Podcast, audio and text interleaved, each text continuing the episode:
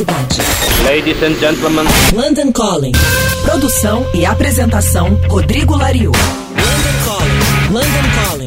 Olá, ouvintes da Rádio Cidade. Esse é o nosso boletim com notícias direto de Londres. Dia 14 de dezembro de 1979, ou seja, 40 anos atrás, foi lançado aqui na Inglaterra o terceiro álbum de estúdio do The Clash. Considerado por muitos um dos melhores álbuns de todos os tempos, existe uma razão porque esse disco empresta o nome para o nosso boletim. London Calling, o álbum, saiu quando o punk já estava esfriando e o The Clash conseguiu transformar o movimento em algo muito maior do que apenas um vestuário e um corte de cabelo. As 19 faixas do álbum London Calling falam de lutar por ideais, ir contra o sistema a favor de um mundo mais justo, mensagens que deveriam ser eternas, você não concorda comigo?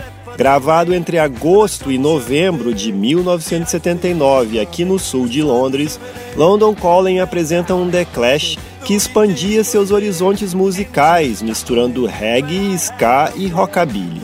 O quarteto inglês havia lançado um ano antes o Give Them Enough Rope, disco que levou o The Clash para uma extensa turnê nos Estados Unidos no começo de 1979, de onde eles tirariam várias influências e assuntos para esse próximo disco. As bandas de abertura dessa turnê norte-americana, por exemplo, eram pioneiros do rock como Bo Diddley, Screaming Jay Hawkins ou perversões do som garageiro como The Cramps.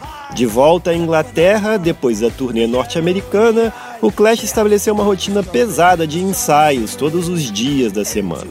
Daí saíram as 19 faixas, inclusive algumas versões como o Brand New Cadillac de Vince Taylor e versões de bandas obscuras de reggae e ska como The Rulers e Danny Ray and the Revolutionaires. A faixa título que abre o disco, London Calling, fala de como a capital inglesa seria inundada caso o rio Tamisa enchesse, relacionando com um acidente nuclear em Three Mile Island, com violência racial e tráfico de drogas para pintar um mundo doente, mas que ainda assim influenciava cidades longínquas.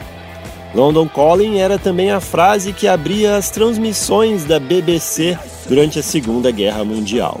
O disco foi produzido por Guy Stevens, que já havia trabalhado com bandas como Free, Procol Harum e Mota Hopple.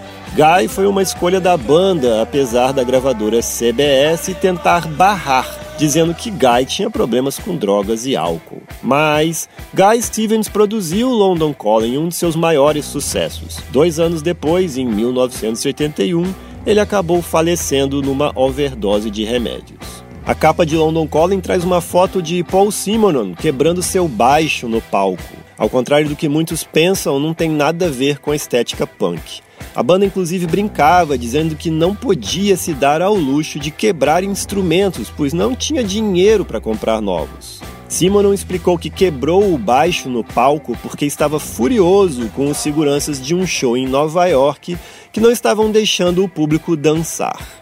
London Calling saiu em 14 de dezembro de 1979, quase 40 anos atrás. Antes do final daquele ano, o álbum já era disco de ouro na Inglaterra. Atualmente já são mais de 5 milhões de cópias vendidas do álbum London Calling.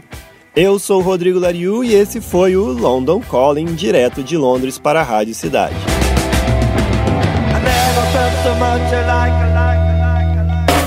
Você acabou de ouvir London Calling. London Calling. Produção e apresentação Rodrigo Lariu.